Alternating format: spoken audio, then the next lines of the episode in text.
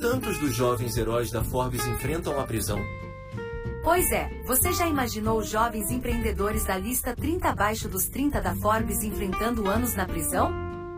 Parece inimaginável, mas essa é a realidade enfrentada por Charlie Javis, ex-CEO de uma startup que ajudava estudantes a obter auxílio financeiro para educação, que inflacionou números para vender a empresa por 175 milhões de dólares para o JP Morgan Chase.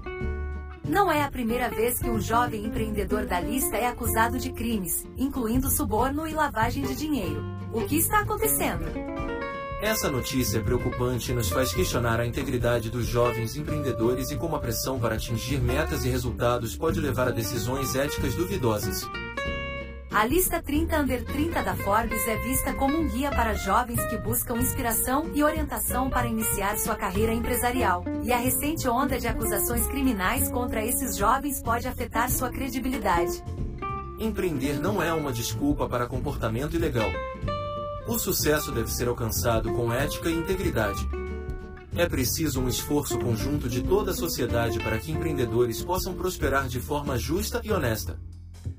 Por hoje é só, mas não se esqueça de curtir e compartilhar com seus amigos. E se ficou curioso, acesse o blog Avisará para ter acesso a mais informações. Não seja deixado para trás. Na vibe de Prometeu, o conhecimento te liberta.